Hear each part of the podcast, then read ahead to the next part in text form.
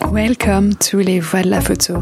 My name is Marine Lefort and I'm speaking to photography professionals every two weeks to discover their journeys, successes and sometimes setbacks and gives us some advice along the way.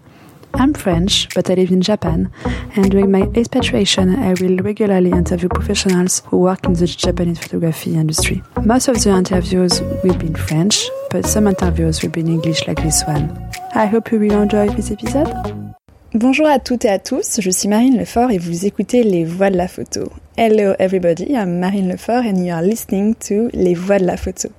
Today this episode will be uh, in English because my guest is an uh, English uh, speaker. So just to let you know, uh, I think I will do some other episode in English because as you know I'm currently living in Japan and I'm very interested in Japanese photography and its industry. So I want to give the voice to people who really know the Japanese photography uh, industry. And most of them do not speak French. So I hope you will like this, this first uh, episode in English.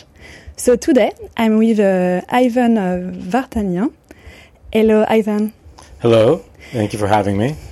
Ivan Vartanian, you are a publisher specializing in uh, Japanese photography, and you just uh, released a book about Japanese uh, photography magazine from the 1880 to 1980. So to start this episode, uh, could you present yourself and do you can explain to me where your passion from photography uh, is coming from? Wow, that's a big question. Uh, as a self introduction, I've been in Japan for about half my life, and I came here after I was working at Aperture in New York, a publisher of photo books. And it was through them, through that experience, that I met with a, I got to know a Japanese publisher who'd offered me a job in Tokyo to work in the publishing industry here simply because they thought I was interested in Japanese photography, which I was at the time. So I was in my 20s and I thought, why not? You know, one year in Tokyo could be a wonderful adventure.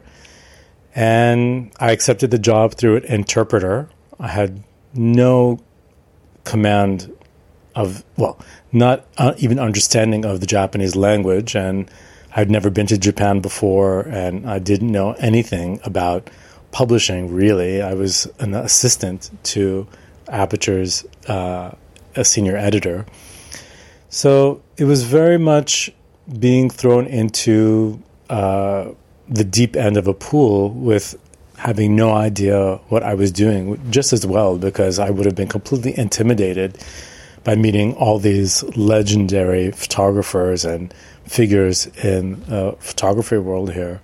And that was my introduction to publishing and photography and being an editor in Japan. And I, after that, was making books on art and design. And uh, after a few years, I then came back to photography and saw that there were many people who were making amazing photography books, photo books, monographs, or uh, these kinds of publications that were just beautiful. I would go to the bookstore and I would cry that there's no way I could make something so fantastic. So I wondered what could I do that was a contribution to the conversation that was specific to me. And that's how I started making books that were about the history of Japanese photography. And just before that, uh, what did you study in? Uh, and uh, where do, where do you come from? Like uh, your family, where oh, do you oh, come from? I see. Uh, the, what did you study, and um, uh, how do you um, how do you start at Aperture? Like, oh, do you I know see. someone, or do you? Oh wow, the very beginning. my I'm from New York originally, and my family uh, were Armenians. My father's family was from Marseille, Armenian from Marseille, and my mother's family is from uh, Iran, uh, Armenian but from Iran, and they met in New York, and that's where I was born. And I went to NYU, and I studied biochemistry, and then I did realize I did not want to become a doctor and I looked for an internship right after graduation, and Aperture had this work scholar program that I applied to to study whatever it was supposed to be. And then that's where I met some really amazing people uh, who I guess you could say changed my life, like people like Melissa Harris and the publisher of Aperture, Michael E. Hoffman, and Wendy Byrne, who was uh, a designer at Aperture. These people opened my eyes to what it could mean to interact with art and go beyond photography. It wasn't about the mechanics or the gear or uh, the, uh, the, the, those kinds of details. It was about uh, photographers or uh, the artistic intent behind the photography, and that was very eye opening to me. And it was at Aperture that I first encountered Japanese photography. Uh, Moriyama Daido. It was, if I think of it now, it's a very, very bizarre story. He sent a copy of one of his books to Aperture that was published by Hysteric Glamour. And uh, I was there when they opened the box and they were looking through it, and it was this very bizarre book.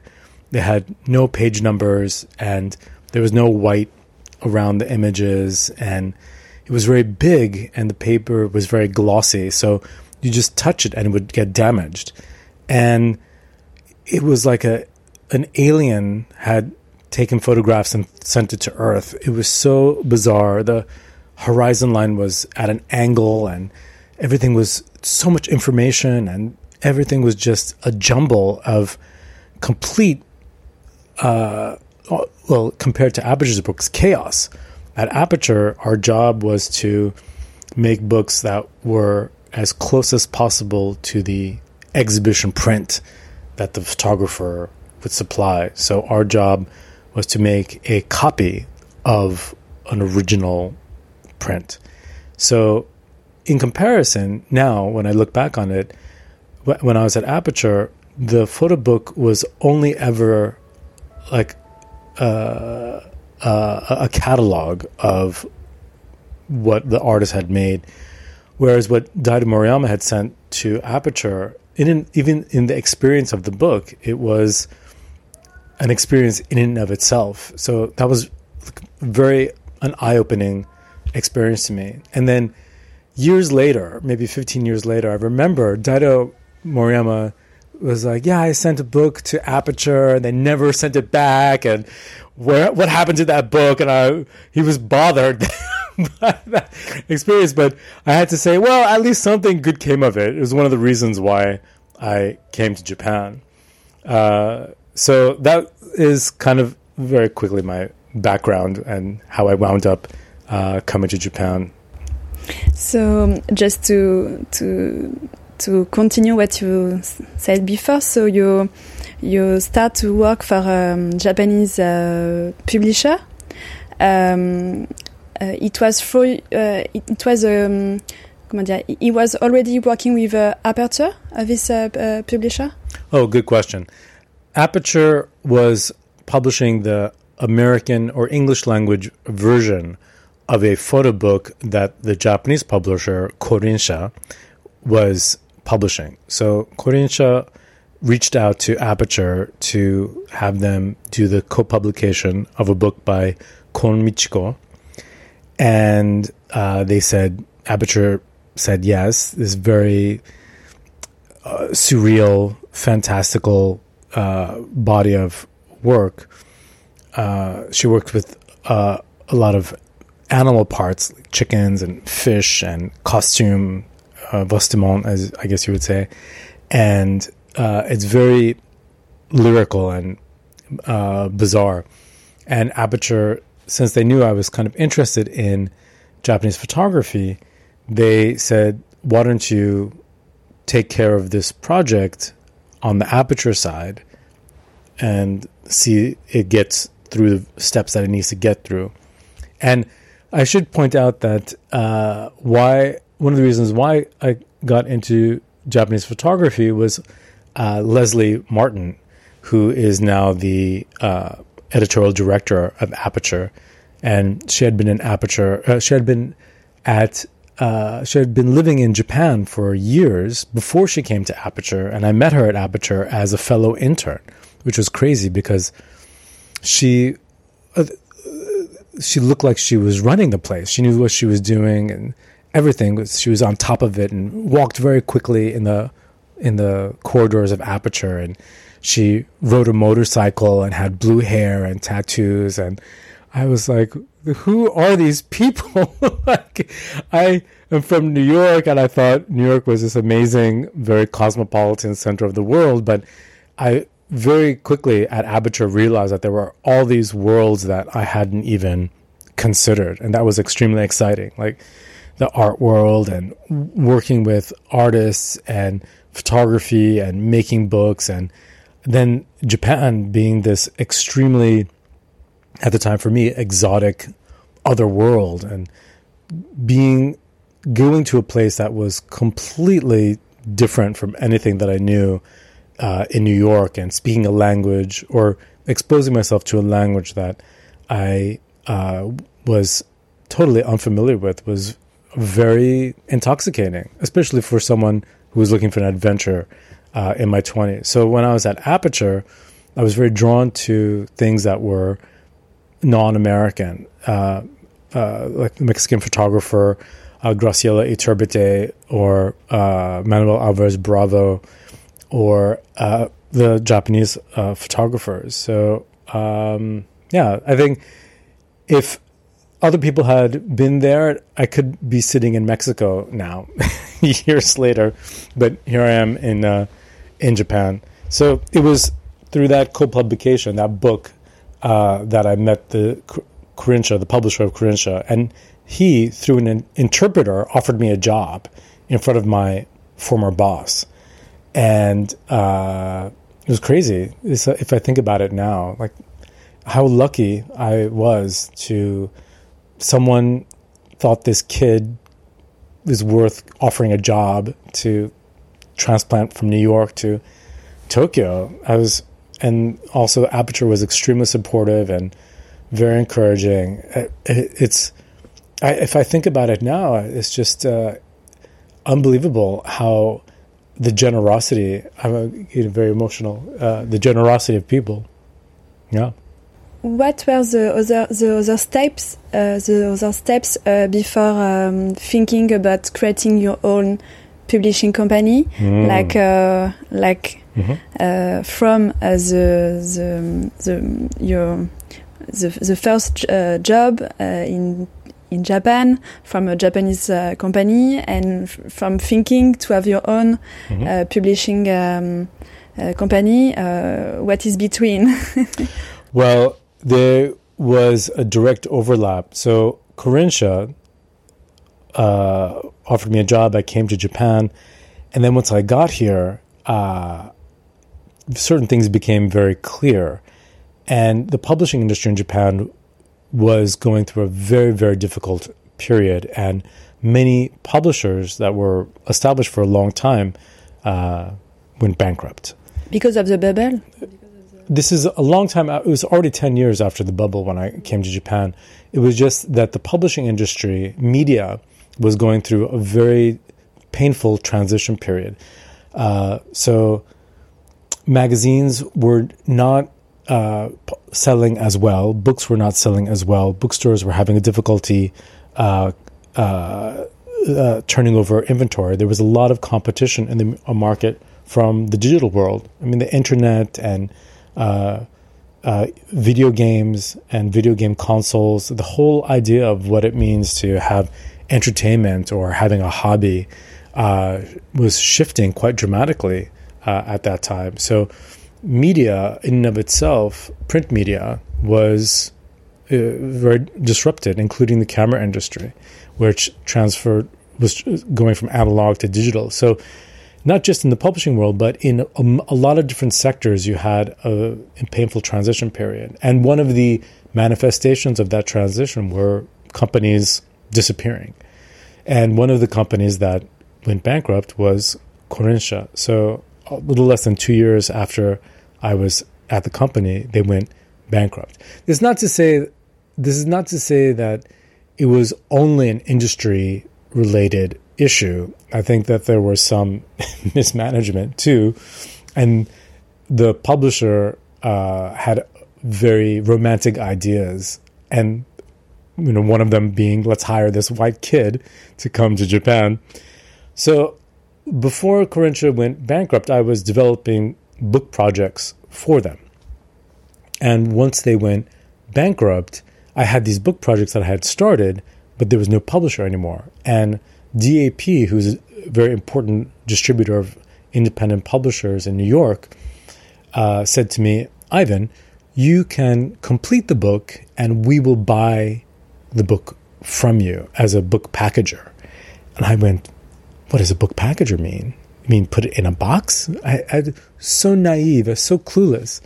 So that was really the start where I had projects that I had developed, started at Korinsha that I then uh, did under my own name. One of them was a book on Andy Warhol, and another book was a uh, big book I did on Egon Schiele, drawings and watercolors. Uh, the Egon Schiele book uh, I published uh, with Thames and Hudson, uh, which is a very important uh, English language publisher of art books. And I also published the Japanese version with uh, Shinchosha and the French edition with Editorial Hazan, who died a few years ago. So that was the transition where people again Shinchosha, which is this major publisher, Thames and Hudson, this major publisher, and editor Hazan, uh, not a big publisher, but uh, these people were like, "Hey, this twenty-something kid who has these books, let's give him all this money to buy the books." And I made the book, and uh, it, that it was this an, an insane experience where everything was in my name and the printer too. Like the, if I think about it now, like the the printer with I had zero credit. This random person off the street, pretty much, is asking this printer in China, please print, you know, 10, 15,000 copies. And the invoice, you could buy a house with the invoice. And I have no one, no backing, no collateral, just my name, just me. And the and the printer said okay. He accepted the job from this kid. It's unbelievable. And so when the invoice came in, I remember, I'll never forget it to this day. It, the invoice was maybe a centimeter thick of how many things came, and the number the amount was so big on the invoice that the one and only time in my life I had tunnel vision. So everything else, I don't know if you know this expression. No. Tunnel vision is where everything else becomes black and then your vision mm. becomes very and the world becomes this very thing at the end of a dark tunnel and my ears started ringing and my heart started beating. I couldn't believe the amount of money that I had to pay the printer. It was like uh, insanity. But I paid the printer because I had these reputable clients, Thames and Hudson and Shinchosha and, and Hazan, and they paid me and I paid the printer. And uh, it took me, I think, two and a half, three years to make that first book. And this thing that was a idea in my head uh, became a reality after a few years, and that was extremely exciting and terrifying at the same time because I realized that the ideas that I had over time became real. So that meant the good ideas, also the bad ideas too. Could you explain to me like how do you create a book like from the idea in your in your mind uh, uh, until the distribution of the like uh, and how uh, the, this uh, the different uh, steps have evolved since the first book you did and and now. Mm. Mm. So- maybe it's different for each book, but but maybe you have like uh, at least the main uh, because I think it's really interesting uh, uh, for the people who, who don't really know like how a, a book uh, is created. So I think it's really interesting to have your own, um, yeah, your Uh, so with the books that I make, they're they're very different from a monograph, which is one photographer's or one artist's work, uh, and they're different from portfolio books where you have maybe ten artists and each artist has you know ten pages or something. So the books that I have made, beginning with uh, the Warhol or the Egon Schiele, was to tell some kind of story that, or some kind of development in the book. With the Egon Schiele book, what's remarkable about him is that he died at 27, but in a very short period of time, he went from a very typical uh, art academy student to this amazing expressionist artist. So in the book, we do year by year evolution of his technique and what happened in his life and artistically how he developed. And so that was actually a very simple way to create the book because every year there was a very dramatic change. You know, someone in their 20s, every year has a, a lot of development. So with him and that book, it was very, uh, it, it came together quite naturally to organize work from each year and discuss the work and its development. Did you that- work with a historian? Yes, historian? uh, uh, Jane Kallir in New York, who is one of the most important dealers of Egon Schiele's work. She's the uh, granddaughter of one of uh, Egon Schiele's first uh, dealers in America, and she's a very gifted writer too. And uh, that approach of uh, trying to use the book to uh, show something that wouldn't be visible otherwise is the basic my basic approach. So um, in the 2027, I made a book. Uh, 20, two, 2007, uh, 2009. I made a book on Japanese photo books of the 1960s and 70s, and that was uh, showing the importance of the photo book in Japanese photography. At the time, the photo book as a thing, as an idea, wasn't really. it was only just people were becoming aware of it. Martin Parr and Gerry Jeffrey Badger had done their three-volume book with Phaidon. That was the history of the photo book, and that really Martin's work with that book really opened people's eyes about what photography could be beyond just a image or a print. And there was a whole other conversation that happened.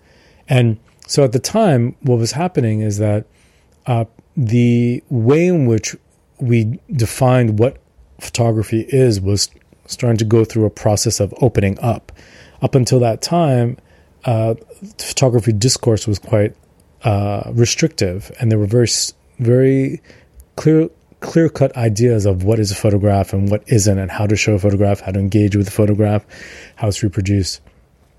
But in the 2000s, it uh, beginning with the photo book, um, how people thought about photography uh, changed. And another thing that uh, just a a few years after that, vernacular photography also became a new idea that a photographer could appropriate, could use.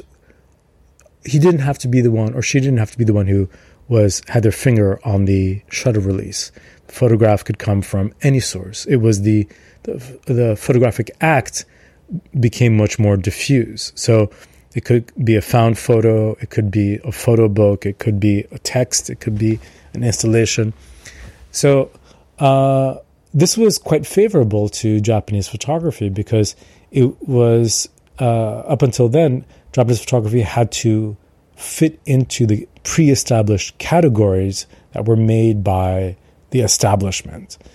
uh, and that was putting non-Western, non-American photography at a disadvantage. So part of my attitude is to look at those aspects of Japanese photography uh, that are uh, specific to the the field. So that's why I made a book on the writings of Japanese photographers because they write so much, and now I made this book on uh, photography magazines because uh, it is a very important part of the photography culture here. It's the well up until the 1980s, it was the culture of photography in Japan. So the approach is begins with what is the contribution that you're making to the larger discussion and looking at what's what is the trajectory of the conversation now in the world of photography or the world of art and what is needed in that and then how I in particular can do something that only I can do and so that is the basic attitude. That's the basic uh, approach when conceptualizing a book and looking for things to uh, make a book about. What doesn't exist? What needs and what do I feel needs to exist? And what can I do uh, that uh, can uh, address that issue? So all the books that I make are, with with photography are about trying to uh, expand the discourse of photography in general by showcasing Japanese photography because I think it's still so different from uh, a Western lineage of photography. So that's the kind of uh, long answer. I don't know. Uh, I don't know how I can summarize it into something short, but and how long, uh, for instance, how long um, uh, did it did it take for the last one? How long? Uh, oh, I'm almost embarrassed to say how long it took, but like no, but many many years. Yes, it mm. took uh, six years, and if you think about it as a sister publication to the photo book, uh, Japanese photo books of the 60s and 70s that Aperture published in 2009. Uh, it's been over over 10 years that I have been working on this subject, and they're they're quite connected. But uh, it took about six years, and then yeah, uh, the real concentration took maybe four years, and nonstop work was maybe three years. Uh, however, the the book was made not by me alone. It was made by someone who I consider my professor, Kaneko Ryuichi, and he has been involved with the subject for 50 years. And the book the magazine book is an expression of his engagement with photography for decades. So, in a sense, it represents decades of wisdom and engagement. And um, yeah. And the book is uh, in English? The book is in English, and uh, there will be a Japanese that I published under my own imprint, Goliga, and there will be a Japanese language edition published by Heibonsha, which will be released later this year. We're working on that now. I would love to make a French language version of the book. I would love to, and it's it is part of my mission to uh, make the the research uh, and material accessible to a broad audience. Uh, the translation costs are astronomical. So I have to, I haven't come up with a solution yet of how to uh, justify the risk uh, with uh, the expense of making a French edition. But the market in France is quite small, and the French audience is very comfortable to read a certain amount uh, in English. And so maybe the French audience is comfortable reading uh, buying the English language uh, edition only. So that's still a question that I am looking at. But if I think about future books that I'm doing, it could be a good thing to begin with a French translation of this magazine book, and that will establish uh, an audience for the the new books I'm making now, which are almost all text. And where where can we find the the books? The book is uh, available through my website, and it will soon be available in Amazon France, and it will also be available in Amazon US, and for certain bookstores, uh, it will be available uh, throughout Europe and the States. These are photography specialist uh, bookstores. Even though, you know, we almost make no money off books that are sold in bookstores, it's it's important to have the books at a place where people want to have that conversation. What are the evolution you have seen in the publishing industry uh, since the last uh, 20 years? Do you have like, is there some new elements or some, what are the challenge, uh, the challenges uh, for the publishing uh, industry? Mm, that's a big question. And I, I'm, I'm only going to answer part of the question because it's too difficult of a question to answer. So, the publishing industry was a bloodbath of difficulty in the in the in the 2000s. It was very difficult to publish anything, and I used to go to the Frankfurt Book Fair every year, and then I stopped, and then I started going again. That book fair is the biggest industry fair uh, every year for publishing in October, and when I first started going 25 years ago, it was impossible to get a hotel room. It was impossible to find some place to eat because everyone, there were long lines everywhere. There were so many people and everyone was going crazy. It was so busy. 10, year, 10 years later, it was much fewer people. And then recently I went. One of the halls that was always full of people was empty, literally. And in other halls, people were playing frisbee because it was just so empty. So the publishing industry has sh- shrank considerably if you, you look at that metric. Then recently, the publishing industry expanded more, and there was, uh, and that's thanks to online, uh, online publishing and online exchange of information, online media it's easier to connect with an audience and easier to find like-minded people with similar interests. And a few years ago, well, uh, because of Corona, uh, online shopping exploded, and now a trend that was there to begin with became much more pronounced and evolved very much quicker than it would have otherwise. And people are much more comfortable to buy books online now and ebooks and audiobooks.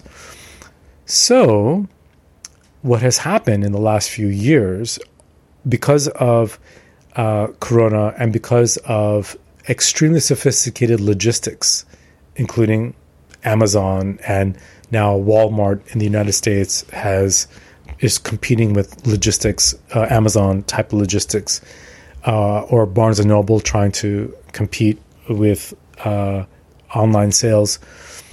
It is a m- much, I'm not going to say easy, but it's not as difficult to make a book and publish it and find an audience for it as it was four years ago, five years ago, six years ago. So I would say that now there is an opportunity for people to publish books independently and not have to sell an organ or not eat. You can actually make books that are reasonably priced with great quality, that are at uh, a high level, and for an audience that's very niche.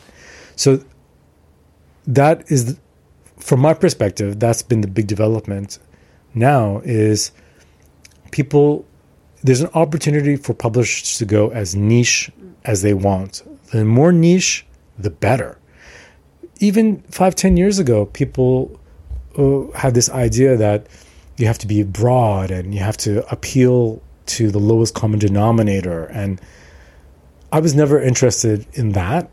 So uh, I'm not the I'm, I'm not the most objective uh, person in that on that subject, but uh, I find that the more niche you are, the more you can speak to your particular audience. Less competitors, maybe. Also. Oh, of course, less competitors, mm. and mm. also my customers are buying books from Ivan, this guy that they know. Maybe they've sent me an email. Maybe I've sent them an email. Maybe they have seen me give a talk. Maybe they've they've heard this podcast. This is a very valid and strong way to make books that are deep, rich, and stand the test of time. So, what I say to people is don't try and make a book that is going to sell quickly uh, or be a very easy thing. Make something that will have value 5, 10, 15 years from now, potentially, because it's those long sellers that people will remember and will be part of who you are, uh, part of your identity. And a book, I think, is has magic power.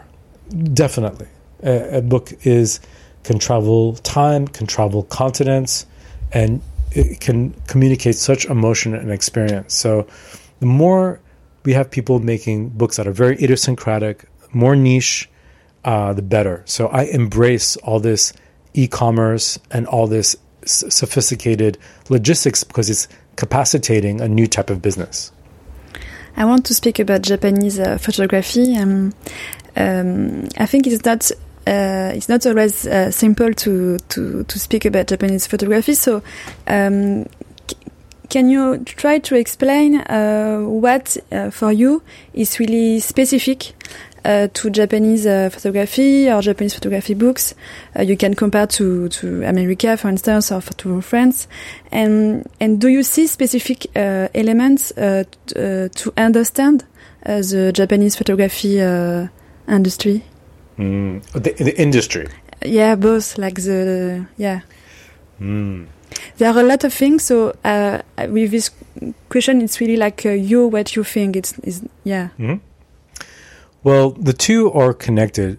The photography industry in Japan is, well, photography industry that is related to the sale and collection of prints is compared to other countries almost non-existent or at best small. And the uh, publishing industry is uh, much more rich. So there are many, many small publishers and also even larger publishing houses are publishing a lot of photography and also um, popular magazines, as we call them, uh, culture, lifestyle, and culture magazines. They publish a lot of uh, contemporary uh, photography. There's a lot, a lot of interest and f- an appetite for the consumption of photography in Japan, no doubt uh, of all kinds nature photography, erotic photography, fine art, um, uh, uh, sports, um, on, on so, uh, nature, I don't know if I, I or, or, wildlife, animal, on so many different levels, there's a very sophisticated audience uh, for photography and its consumption. But it's consumption. People don't necessarily want to buy a print to put on a frame and put on their wall. So the way in which people engage with photography, the culture of photography here is quite different from uh, how it's thought of in other parts uh, of the world. Why do you think? That is a good question. Hmm. The the there, there, are many ways to answer that question. There are many, many answers. For example, putting a print in a frame on a wall, this kind of salon approach, was something that was done in Japan in the pre war period. Uh, but the salon approach to photography after the war really didn't uh, continue, although it does exist. Uh, and people don't really entertain at home in Japan. So you wouldn't have uh, a guest to your house and have art on the wall for people to uh, enjoy. If that would, it's it's a little more formalistic than that. How entertaining people happens uh, in Japan. So how you would enjoy the photography, how you, how people enjoy photography here is is uh, quite different. Uh, and I think that is the first basis. And photography is something that you consume here.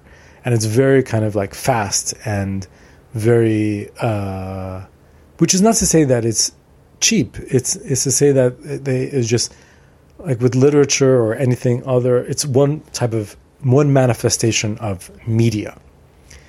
And that is uh, that's that's a big difference. Yeah, that's a I would say that's one of the biggest uh, differences. And also, photography isn't something that I'm speaking in broad terms that you appreciate in isolation. As media, it is appreciated in its relationship to other things. So, its relationship to other images, its relationship to the story that it appears with, or it's in relationship to, to the community that it was made for. So it's a photography circle or a photography group, or it's part of a discourse. So a photographer is responding to an existing discourse in a magazine. And so their work is meant for publication because it's trying to engage with a particular uh, uh, discourse uh, at that moment. So that's very different from photographer making work to sell to people because from the outset there's no expectation that it's going to sell. uh, the the way in which people are reaching out to or you looking to engage with photography happens in uh, in ways that are uh, much different from how the industry has developed uh, and been professionalized in America or in France with curator, curators and uh, agencies and um, and, and galleries and uh, the fine art, the fine art approach to photography. That is a whole world and culture that has generated has has developed over generations in the West, but that has not really have doesn't have a place uh, in Japan. And the the last time you, we we spoke about uh, Japanese uh, photography, you told me also about the the the story, like the like uh, in uh, in the Western uh, world, in, in Western photography, uh, we are really speaking about the what is the story in this picture, and you you told me like in Japan, it's we are not thinking the same. So I think it can be in, interesting if you can. Uh, right. In comparison, about that. In comparison to uh, what I see uh, happening quite often in the Western world of portfolio reviews, competitions, uh, photo book publications, uh, lectures, research. Uh, there's a lot of conceptualizing of photography as a vehicle for a story. And that means that it's telling the story of the subject in the photo- photograph, it's telling the, f- the story of the photographer, it's telling the story of a people, it's telling the story of a nation. It's always this thing about a story. There's always about a story. There's some narrative. Uh, but photography isn't just a story vehicle. Yes, that's one way that photography can be, but that is not the only way that photography can function. And I see that the Westerners are quite polarized in their approach. And a story has a beginning, it has an end, it has development, it has tension, character, plot. All these are elements that are uh, modulating your experience of the photography. And I find it to be extremely Western specific. And uh, photography from Japan, on the other hand, story, sometimes there's no story. It's just it's a mood or an experience or it's the haze in the air. And uh, sometimes I see a lot of curators or uh, uh, people who are interested in Japanese photography uh, very eager to apply a story to the work. Like Fukase Masahisa was going through a very troubling divorce and he was very, very sad and he went to Hokkaido and that's where this symbol found shape in the form of a raven and it's yes that is not untrue but that is not the only filter that's not the only approach that's not the only way to think about photography. And especially with Japanese photography, it can be extremely conceptual. Something that looks very uh, still life can be extremely conceptual. It, photography can also be uh, science fiction or time travel, or it can uh, collapse multiple ideas at the same time. Or photography in Japan could be an artifact or a document or a false document. All of these are different approaches to how a, photogra- a photograph is conceived. Yes, so uh, since I'm uh, living in uh, Japan, I've I'm really I'm I'm I try really to not um, to not think too much as a French when I'm when I see uh, Japanese uh, images or photography, and I think it's really interesting to to to discover more another country through the photography or through his images because we can uh, think about your own uh, production like and but it's really an exercise to try to to step back and to so so it's really it's really interesting. And i think it takes time to really see what you sell uh, about the story about like uh, we are really used to think in a certain way with a filter, and when we when we speak and when we see uh, Japanese photography, or I think photography from um, a country far from uh, Western world, uh, I think we really need to to do this exercise because if we don't do that, we will lose uh, ninety percent of the of the of the meaning because we will we will try to to find what we want to find, and maybe we will be uh, disappointed or we won't understand. So I think it's really. I'm so glad to hear you say that because I think that not just Japanese photography, but photography in general, or, or any art in general, is a process of self discovery. So the more you engage with something, the more you're learning about yourself. And I feel that Japanese photography can be that place for a Western audience or a non Japanese audience to discover their own ideas, pre established ideas about photography.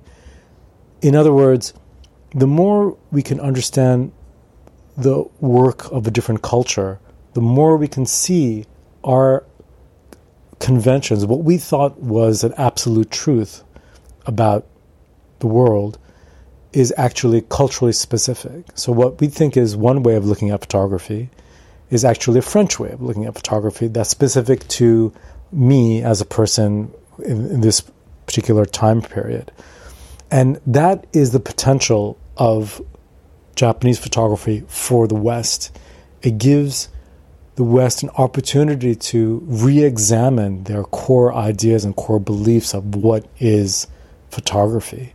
And that is how I want to approach the books that I make and how I want to approach my relationship as a, I guess, ambassador for Japanese photography to say to non Japanese people, come to this work and appreciate it on its own terms.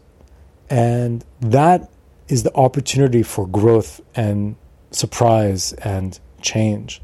So, one thing, uh, people in the West have really embraced the photo book as this uh, place for uh, to, to, think about, and especially the, the Japanese photo book that, oh, this amazing, these masterpieces. And then over time, it's become clear that the understanding of the photo book from Japan is uh, convenient for a Western audience because it fits the model of the pre existing model of an artist working in isolation, creating art from zero and putting it out in the world. And that is not inaccurate, but that's only one way. And now that I've made the magazine book, uh, which involves a lot of cross pollination, a lot of photographers are working in collaboration, for example, or photographers working with writers or writers uh, being influencing the photography. Uh, it be, it's very clear that photography that eventually got edited into a photo book didn't begin as a photographer working in a vacuum. It was very much the byproduct of a lot of influences working together that manifested as a body of work that then later became a photo book. So uh, that seeing how the West has latched on to the Japanese photo book, it also it, it is like, oh yes, all right um, it's important for Westerners to think of photographers as isolated creators, but in reality, that's not how it happens. And my uh, last uh, question is: uh, Do you have advice for photographers or for publisher? Ah, great question.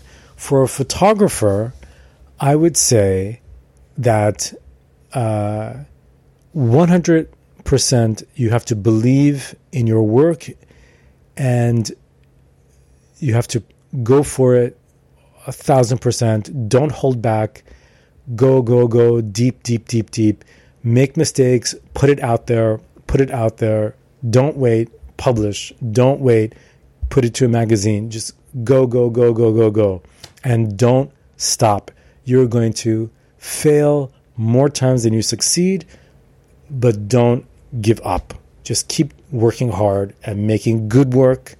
And if you keep making good work, the audience will come or whatever you're seeking will come. Just enjoy the process. Uh, yeah. And for publishers, I would say that this is a new world. It is extremely intimidating and frightening to put so much money and effort into a project that you don't know is going to make it. But there are tools now to take the scary part out of publishing. And there are ways to make a book that finds its audience. And I encourage people who never thought about publishing before to be their own independent publishers. This is the time for niche publishing. We need publishers who are making books on uh, African American cookbooks, or we need uh, a niche publisher who's going to make uh, books that are devoted to uh, photographers from Marseille or making books that are about uh, um, I don't know uh, anything that is part of an identity that is important to a people that is an audience and I think publishing can be a way of self-discovery and I encourage people to think of it not as an industry, but as a very personal process of defining who you are in the world. Thank you. I think we, we have covered a lot of subjects, a lot of uh, topics. So thank you a lot for your time, for oh, your you. advice, for uh, like yeah, for all your insights. Uh, thank you, and I think uh, people can find all the information. I will I will I will write the uh, the, the put the link of your website of your Instagram. So thank you, oh, Ivan. Thank you, Maria. Thank you. it was a pleasure to speak to you. Bye. Okay, bye bye. Thank you for listening to Les Voix de la Photo. To make the podcast known to more people, I invite you to write a comment and give five stars on Apple Podcast. If you want to share your comments with me, you can follow me on social media on Instagram, LinkedIn, and Facebook. See you next time.